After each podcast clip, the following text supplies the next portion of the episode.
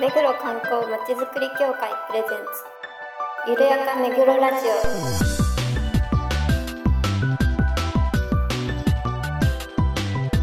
この番組は目黒に関することをゲストを交えてゆるやかにお届けする観光トークバラエティです。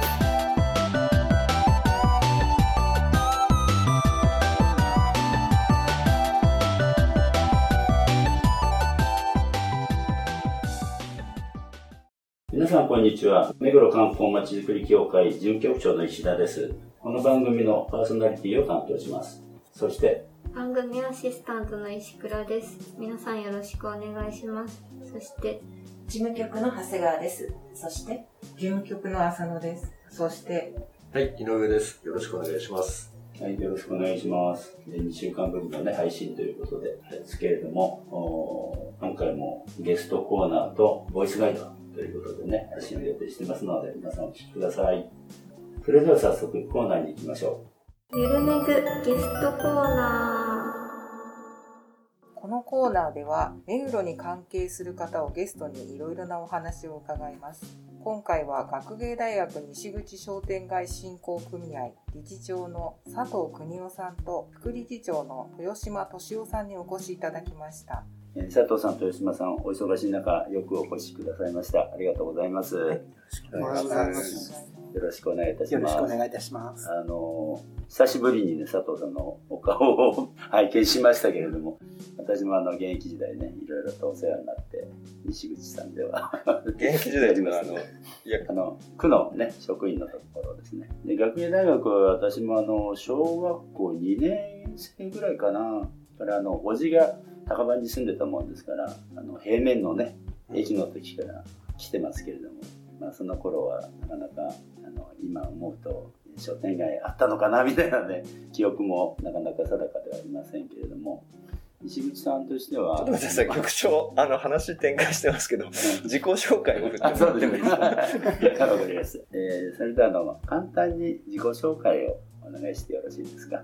佐藤さんからお願いしじゃあ佐藤さんから。えあの、理事長の佐藤です。よろしくお願いいたします。よろしくお願いしますはい副理事長の事業部長、豊島です。よろしくお願いいたしまよろしくお願す。お願いします。はい、お二人ともね、あの、うなぎ屋さんとお蕎麦屋さん、飲食、今大変ですけれどね、よろしくお願いいたしますお。願いします。それでは学芸大学西口商店街について簡単にご説明します東急東横線学芸大学駅の周辺には6つの商店街があります学芸大学西口商店街はその名の通り駅の西口付近にある商店街で学芸大学西口商店街振興組合は今年で50周年を迎えました。ちなみに駅名の由来である学芸大学は今は小金井市に移転していますが東京学芸大学附属高等学校は現在も学芸大学駅が最寄り駅となっています。それでは学芸大学西口商店街について、佐藤さんと豊島さんにお話をお聞きしたいと思います。よろしくお願いいたします。よろしくお願いします。あの商店街の簡単な歴史みたいなものを伺えればと思うんですけれどもやはりあれですよね東横線ができてからということなんでしょうかね。そそうですね。うん、ななんだろう、わかんねえな。あの生まれはどちらだったんですか？あの、商店街の近くにええ、サンヤマーケットっていうのがありまして、えそこで私は生まれたんですけど、うん、それでまあ、あの、5つの時にえ西口商店街の方に来まして。まあ、それから、まあ、70年近く商店街にいます。うん。で、まあ、あの、小学校も高番小学校なんですけど、あなるほうんその頃、まあ、小学校の方を歩いていくと、田んぼがいっぱいあったっていう話は聞きます。うんまた、商店街の方も、結構商店ばっかではなく、いろんな、なんていうのかな、下田屋さんがいっぱいあったっていう話も聞きます。そうですね。うちのあたりから、サレジオ教会とか、ええテモン屋の八幡様の鳥居までええ見えたという、そういう話そうなんですかを、あの、父や、あ確かにね年齢交差だとそうかもしれないですね。はい。うんまああのそう山谷マーケット駒沢通りあの三角形のそう昔ありましたよね。そうですね。今マンションになああ、あの。辺ですね。はいあのバス停も今もあ残ってるんですかね。そこはい、にありますね。そうするとかなりあの古い成り立ちということになろう。ね、あの、振興組合さんもね、50周年ということですからね。商店街の今っどうですか？あのコロナでねいろいろご苦労されてると思うんですけれども、やっぱあの、イベント面も、うん、まあ、あまりしないようにと。ああそうですねライティングもしないようにと。うんそれで、大声も出さないようにと。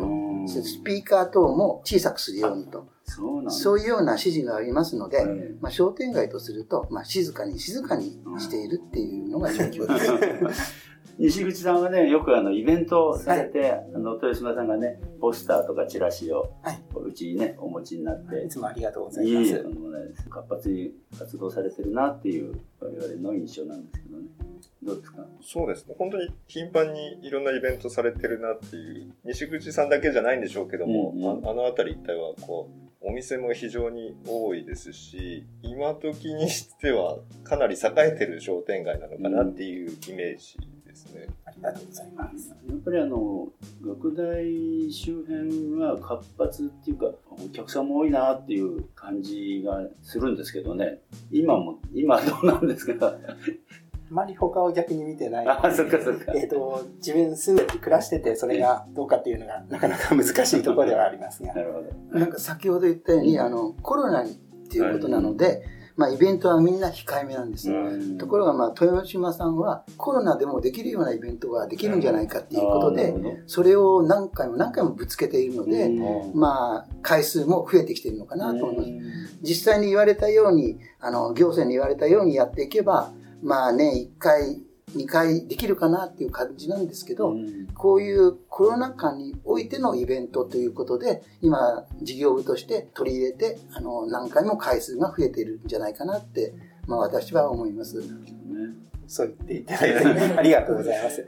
こちらもせっかく都や区から補助金とかを出していただいているので、商店街のため、また地域のお客様のために何かそういったものを利用できることがあればということで、あのなるべくこんな情勢ではありますが、活発に行おうという意識は持って行っております。やはりねできる範囲でっていうねあの今どうしてもくくりになっちゃいますけれどもご苦労されてるんだなっていうのが伺いますね。生活は続いてますからね。そね。その生活のこう要である商店街がうん。どんよりしちゃうとやっぱ近所の方も気持ちが沈んじゃうので なんとしてもやっぱうまく工夫しながらっていうことで進められてるってことなんですか、まあ、6商店街ありますけど、それもあの、イベント等も行うんですけど、えやっぱし西口商店街の方は密集しないように、何人も集まらないようにっていうようなイベントをしているので、うん。それに対して6商店街も同じようなイベントをするような形になっているっていうのが、まあだから先取りしているっていうのが、ね。あの、西口じゃないかなって思ってます。あの西口さんのイメージってするとあの結構飲食店があの多いなっていうふうに思うんですけど今どうなんですかね？飲食は3割あ1そう回なんですかいかあですね。そうなんだむしろそういうファッションとか、うん。あと美容院、美う容院、ん。美容美容、あと接骨整体あとか、まあそういう自分にお金をかけるような自分磨きのための商売が多いとよく言われたりしております。実家が学芸大学駅の近くなので、あの以前から利用させていただいてるんですけども昔はあの駅前の駐輪が自転車がねひどくて雑多な感じだったんですけどもそれもすごくなんか綺麗になってあの、ね、商店街さんの皆さんで連携されていい環境になったんだなって今思ってますところですね。こう自転車がねね。駅前市すごかったんですよね。うん一時期ね。だからあれはもう本当に地元の皆さんとね、まあ、の努力があったから今綺麗になってるんだと思いますけど。そうですね、地元と、まあ、行政とうん。こう連携しながらうまく行えてるかなと思います。はい。自転車も本当すごかったですけど、うん結局は自分たちは困ったな、汚いなっていう中で行政に言うと、それを少しずつやってくれた。うんでもそれも1年、2年じゃなくて、まあ10年スパンうんで、もう少しずつ第一駐車場、第二駐車場とどんどんどんどん増えていって、やっとここまで来た。何十年かかったかな。そうですねうんっていう形です。喫煙所もねそうですね。何年かかった ね、お二人にはいろいろお世話になりましたが、10年、10年来。私もこうやったらいいんじゃないのって思ってあの部長と相談してから3年かかりましたからね、はい。そこからまた4年後ぐらいですかね、そうですねできたのがね。ねですね。まあお二人にはいろいろお世話になりました。こちらこそ。その説は。また何かありますか？前々回でしたっけ？イッツコムの方がゲストでいらっしゃった時は、品川の老舗の蕎麦屋の息子の方だったんですけど、はい。お二人もそのうなぎ屋さんとお蕎麦屋さんということで、古くからやられてる感じなんでしょあうちらですか？うかはいうちらもそうです。あ、山本さん相当古いでうす。ちは昭和9年創業なので、へー88年になります。はい。何代目とかっていう感じ私が3代目あですね。はい。うなぎ屋さんの方が。うちは4代目なんですけど、えー戦争が終わってから来てから3代目ですね。あその戦争の前にまた他のところでやってたんで、そうすると、まあ4代目っていうことになります。やぶそばさんは、あの、なんか系列みたいのってある？んですかはい。あの、ヤブののれん会がありまして、ええそちらの方でよくあの、ヤブ御三家っていう、そちらと関係あるの？っていうんですが、実はあの、うちは関係ないんですよ。あ、そうなんですか。あの、当時、まだ電車も平面だった頃、うちが創業した頃、うん。あの、近くに竹やぶが非常にそうなん目黒で多かったので、ええそこからつけたっていう話を聞いています。はないるほど。うなぎ屋さんもね、老舗のお名前で？そうですね。うちは築地宮川本店っていうことで、その中の支店ということで最初始まったんですけど、まあ、東京都にもやっぱ70店舗ぐらいあ、そんなにあるんですか？あるんですけど、本物のやつは10店舗ぐらい。えー。今、そちらの僕も幹事やってるんですけど、実際にはあの東京都で今実際に築地宮川本店の支店系列は10店舗。うんその中でそれをのれん分けのれん分けして、あと名前が宮川でいいんじゃないかっていうんで、勝手につけちゃったりとか、あそういうのがいっぱいいて、実際に会費をもらって運営しているのは10店舗だけです。だからその中に、まあ、うちとか、あと目黒さんとか、近所にはありますね。そう宮川のね、うなぎっていうと、目黒の、目黒区内では有名なうなぎですよね。やっぱり歴史あるんですね。ちょっと連れてってもらってないわ わからないんですけど、ぜひ、うなぎ相当食べてないうん。んね、相当食べてないもんね。うなぎは今どうなんですか？あの、なんだっけ、稚魚が少ないとか言って、不も良だって言ってね。う、はい、だいぶ取れてる、2年前ぐらいから川の流れが来まして、えそれで、あの、なんで、いけすもいっぱい入ってるっていうことなんえでえす。はい、だからもう池の中でも、もう入らないぐらい入ってるらしいんですけど、えうん。だからそれが、ちょっと川の流れが変わると、稚魚が取れなくなる。ああ、そうなんですか。それと今、安めに動いてきてるってところなんですかね。うん、あの、業者さん同士では安くなってるんですけど、うん我々のとこに来るにはまだまだ全然下がらないっていう。あの前のがいるんですよね。結局2年も3年もっていうのが、ええそれを取ってあるから、うんそれが売れないと、あいけずの方は全然あできないので、そうちらの方にはまだまだ安くならないっていうことです。あこ今後何かあのイベントみたいのはこの秋冬は考えてることあるんですか？はい。秋冬はやっぱりお買い物ラリー的なあのレシートを集めていただいて応募するようなイベントを考えています。スタンプラリーっぽい、そうですね。みたいな感じのやつですね。それが比較的あのファンもついてくださっててうん応募数もある程度あるのでそういった形で今回も進めていこうかなと思っております毎年やられてますよね。そうですねね。よく学大西口はあの配るだけ配ってあの それでいいのかっていうような批判もあったりするんですが、ええ。でもやっぱりお客様感謝。そしてあの各個展にもそれなりのメリットがあるということでそういったイベントを続けております、なるほど。まあ、固定ファンがね、つくとやりがいもありますよね。そうですね。はい、まあ、1年目ぐらいでしたかね。はい。あの、募集したのが20人だとしたら、はい。全員当選ですよ。ね。2回目はちょっとそれが周知されて、倍、2倍ぐらいだったかな、40そうです人ね。やっぱし続けないとそうですね。ね。続けてきて定着するような形ですね、え、もう何年ぐらいになるんですスタンあそのなんとかラリ56 年ですかあねーそうですか。56年ですか。あの西口っていうと昔やっぱりあの仮面ライダーっていうイメージもちょっとあると思うんですが当初あのサンリオのキャラクターを十数年前に呼んでただ、それは駅前ではちょっとできないんですね。やっぱりホールを借りてそこでやるような感じだったので、うんやっぱ駅前のあそこのスペースを使って何かイベントができないかっていうところから。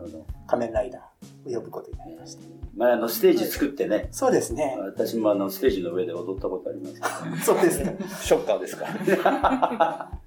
あの区のね、清掃の関係の踊りがあるんです。あれは学大カーニバルあ、カーニバルですかの時ですあ、全体の。はい。あ、なるほど。あちらは、やっぱり、あの、音が、あ音がちょっとということーで、うん近隣からも、ああの、いろんな問題があって、あと、5時間から6時間ずーっと鳴りっぱなしなので、うその点仮面ライダーは、あの、30分、そこに密になるほど。ガッと集めて、ということで、まあ近隣の方にもご理解いただいて、うんで、行われておりなるます。全然関係ない話してもいいですか？あの、豊島さん、はい。胸板熱い。胸がね、胸筋が、大こ胸筋れは、が。そ、そばって仕事柄っていうことなんですか？いや、なんでしょう。自分、あの、マラソン走るのが好きだったので、あの、そのせいですかね、わかんないです。これはやってないですか？それは、あの、やった時もありますけど、特にそんなには。あ、そうなんですか？へはい。えーそうーなんかそば打ちで胸板熱くなってるのかなと思ったんで。ああのマラソンのイベントに全部参加してる。えー東京マラソンって大きなマラソン。そうなんだ当たったんですね。そうですね、比較的当たるんですよ。へもう今回7回目。あ、そんなにえー、すごい。すごいな。でも、豊島さんはそれ専門じゃなくて、それ以上にすごいのが一つあるんです。えそれは何か知らないけど、僕もよくわかんないんですけど、世界的に何番目ぐらいっていうことなんですけど、え磁石を持って、なんかぐるって回るらしいんです世界中を。ー、えあれなん、あれ何なんですか？それちょっと違う。違うんだな。じゃあ、あの、豊島さんから説明してそれ。ちょっと教えー、世界。何番かって。あれはオリエンテーリングっていう山を走る、はいはい、そういうスポーツで世界3番でも何でもないですけど、世界世界大会に出たっていう。えーはいすごいな。地図を見ながら、こう、そうですね。走るんですはい、山の中を走り回るっていう。はい。あの、タイムトライアルで。そうですね。はいすごく優しい雰囲気の、うんね 意外とこう、サバイバル。ハードなスポーツを。えっと、もうちょっと商店街の話しときましょうか。あそうですね商店街、今後どんな風になっていけばいいなっていうようなことがありますか？実現するかわかんないんですけど、ね僕とすると50周年。を機に申告名なんで、ね証券の今整理をしてるんですけえ。ど、何十年前からの証券があって、もうほとんどの人たちが何代目になっちゃってるんですよね。それを新しく証券を切り替えるっていうのが今年の仕事であって、それでそれができたらやっぱ若手につないでいけないといけないかなって思ってます。あと最後に、なんかあの、学芸大学西口商店街としての PR とか何かありますか？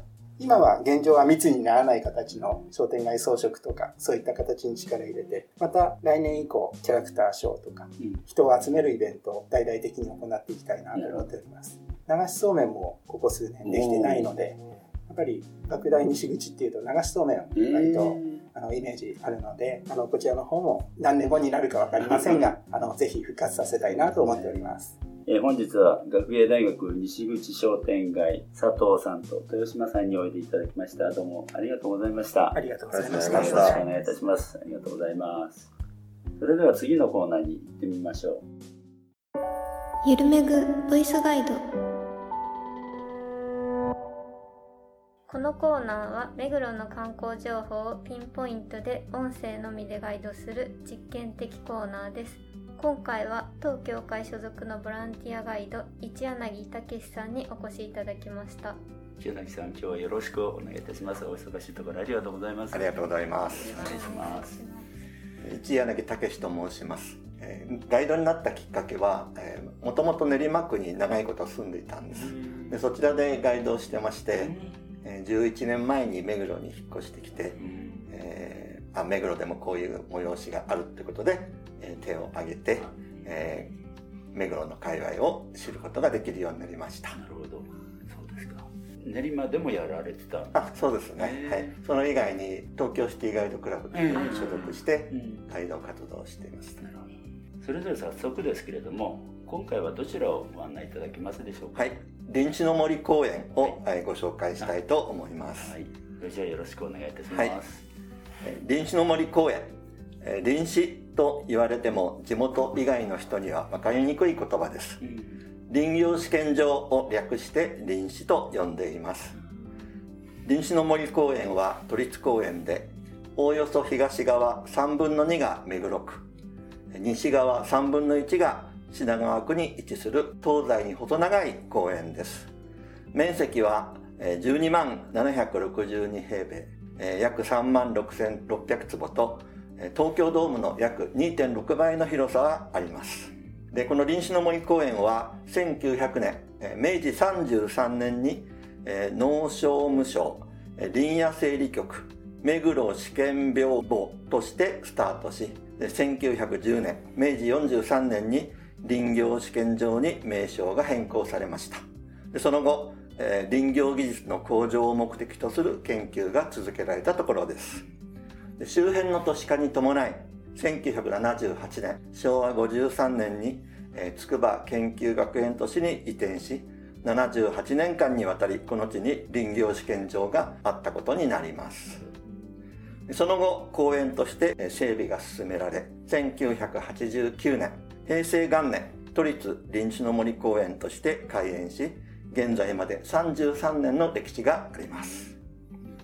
公園の大部分の樹木は旧林業試験場時代に育まれたものであり欅やクスノキプラタナスをはじめユリノキポプラなどの大木が見られます。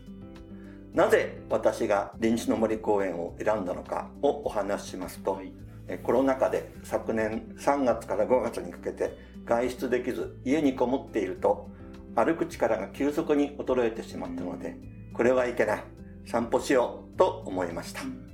え自宅から公園まで歩いて10分。え雨の日や体調の悪い日を除いて歩くよう心がけてきました。公園内を一周するとおおよそえー20分から25分ぐらいで歩くことができます夏でも日中木陰ができて涼しくて歩きやすくセミの声の大合唱に癒されます。えー日中は人が少なくて静かで歩きやすいです。特に公園の一番西側大きな広場の西側には細かく切った木材チップが道に巻かれていてとても歩きやすいです。おすすめは2月下旬から3月の初め芝生公園に河津桜が見事に咲きます。メジロやインコが花の蜜を吸っている様子も観察できます。春の新緑の時期6月のアジサイ。さらには秋11月後半から12月初め紅葉の時期もよろしいです。中央部にある池の周りの楽雨省や南門近くのもみじの紅葉がきれいに色づきます。このように四季折々臨死の森公園は楽しむことができます。以上でご紹介を終わりにさせていただきます。ありがとうございます。なんか私もあの奥の方行ったことないんですけどなんか水車が復元されてるあありますね。武蔵小山の方へ抜ける道に。結構大きいんですか？大きいですけどいわゆる水とは関係ないところにあって 本当にただ復元しただけ。復元したってことだじゃあ動いてはいないんです。か動いてはいないみたいですね、はい、水がないから動いてないですね、はい、そう河津桜はね、はい。えっ、と今年の2月かな見には行ったんです。毎年あの私は好きで見に行ってるんですけどもこれがその写真なんです。見事ですね11本ぐらい枝があって特にあの6本は見事に咲いてこんな風にあーかわい。いインコが蜜を吸っている様子がもう花を食い散らかしてる感じですあとメジロも来てなんかちょこちょこちょこちょこ忙しそうに動き回っていてなかなか写真撮るのが難しいんですよね。毎年あのこの時期に行くのがすごく楽しみで、まだ咲いてないかまだ咲いてないかと思ってみます。はい。今回あのボイスガイドされてどうです？あだいぶ原稿 何回か練習してあのスラスラ言えるようにと思って頭に流れがあの他にも紹介したい場所たくさんあったんですけど、あんまりこう準備する期間がなかったのでとりあえず、ま、しょっちゅう行ってる、えー。あの臨死の森が一番いいかなと思ってで、えー一応そういうお話いただいてからもう一回確かめに行って。ありがとうございます。これからあの今とりあえず実験的にこれやってるんですけどどうですかねガイドさんとして今ほらなかなか街歩きでガイドできないじゃないですか。はい、こういう企画があるとあの興味持ってくれた方はうん。行ってもらえるんじゃないかなと思って、うん。私もこの臨死の森のその河津桜をうんあの Facebook で上げたら私の知り合いが全然違うところに住んでるんですけども、ぜひ行ってみたいということで、ああのお二人かな？ー実際に。実際に行ってくださったんです。けどすごく感激して、うん。わざわざ遠くまで行かなくてもすごく綺麗なのが見られるので、ぜひ皆さんにも行ってほしいなと思ってご紹介させていただきました。ありがとうございました、今回のボイスガイドは一柳さんでした。お忙しいところどうもありがとうございました。ありがとうございました。はい、えー今回はあ学芸大学西口商店街の佐藤さんと豊島さん、ね、ゲストにお招きしました。それからのボイスガイド一柳さんにお願いしましたけれども、あのいかがでしたでしょうか？皆さん。長谷川さんどうでした？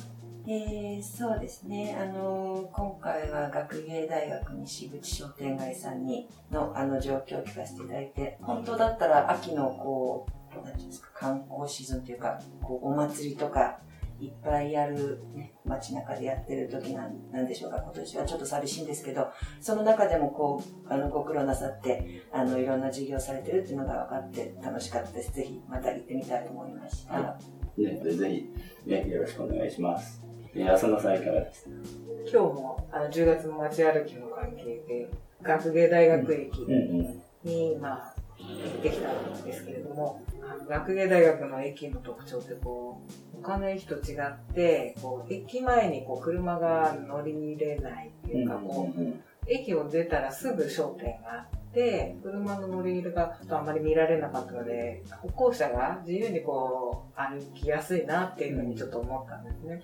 なのでいろいろ学大西口商店街さんがこうイベントをやって、スタンプラリーとかやるのも、なんかこう、楽しんで歩きやすくていいなぁなんてこう思って歩いてたんですけどね。確かにね、うんあの、ユーテージとかもね、ロータリーやるし、あの、他の、あ都立大も下を道路、ね、車が結構通ってるし、そうですね。まあ、そういうところと比べるとちょっと違うかもしれないね、はいそういうところは。井上さん、いかがでした？はい。えっと、理事長の佐藤さんと、うん副理事長の豊島さん。うんあの結構ね、年代差があるお二人そうですね。ですけども、うん。なんか、佐藤さんも若い世代にどんどん、うんあの、引き継いでいきたいっていうことをおっしゃってましたけど、なんかこう、世代を超えたなんかこう雰囲気のいい関係が、うんお二人からはすごく感じられたので、そうですね。まあ、今後もね、あの、ますます、えー元気なあ商店街になりそうだなっていう雰囲気がね、はいありましたねな。んか一緒になって、うん。いいろいろこういい雰囲気で作ってるんだなっていうふうに思いました。そうですね。はい。あの、今回のあの、ボイスガイド、一柳さんからは、あの、臨死の森をね、ガイドしていただきました。まあ、短い時間でしたけれども、大まかなところは分かったんじゃないでしょうか。石倉さんどうでした？あすごくわかりやすくてあのそうだ写真うんうんうん。写真も見せていただいていただてすごく綺麗な後で SNS に上げたいと。思うんですけどなんかそう実際に行ったことがあるからかもしれないですけどすごく風景が浮かぶようなガイドではい。すごく良かったですそうね。あの、インコがね、なんだ、蜜を吸ってんですかね、あれね。お花のところでね。うんいる写真をね、見せていただきました。えー、佐藤さん、豊島さん、ありがとうございました。また、あの、一柳さんもね、あの、素敵なガイドありがとうございました。えー、それからここでお知らせです。協会で今年度、初めてご当地検定、目黒観光検定を、年明け1月に実施することになりましたのでご報告します。申し込みが9月15日からスタートしますので、ぜひあの、協会のホームページをご覧いただいて、お申し込みくださるようお願いします。申し込み期限は12月いっぱいまでありますので、あの考えていただいても結構ですが、あのぜひよろしくお願いいたします。楽しみにしてください。はい。今回オンラインで実施しますので、はい。インターネットにつながる環境があれば、ご家庭から受験していただけますので、はい。ぜひチャレンジしていただきたいと思います。ぜひぜひ先着500名ですので、売れないようにお申し込みをお願いいたします。はい、よろしくお願いします。番組では皆さんのご感想、ご要望をお待ちしています。メールアドレス、フィルメルアットマーク、メグロハイフの観光ドットコムまでお送りください。それではまた次回まで。さよなら。さよなら